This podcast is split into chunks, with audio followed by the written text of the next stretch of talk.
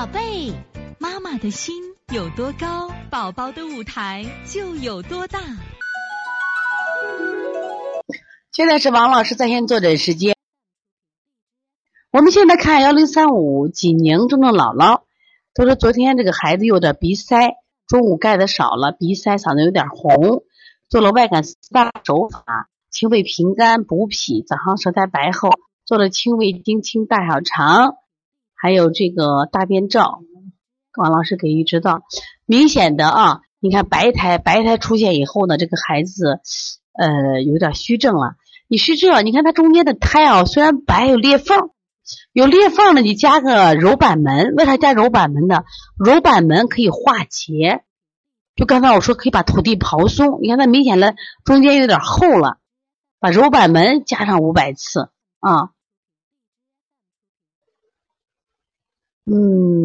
另外呢，这个大便呢有一点顽固不化了，大便有点顽固不化，你把足三里加上。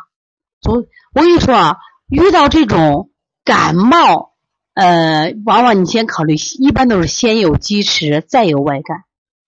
一般都是先有积食，再有外感，一定记住，先消积食，再做外感，明白不？说法稍微调整一下啊，调整一下次序。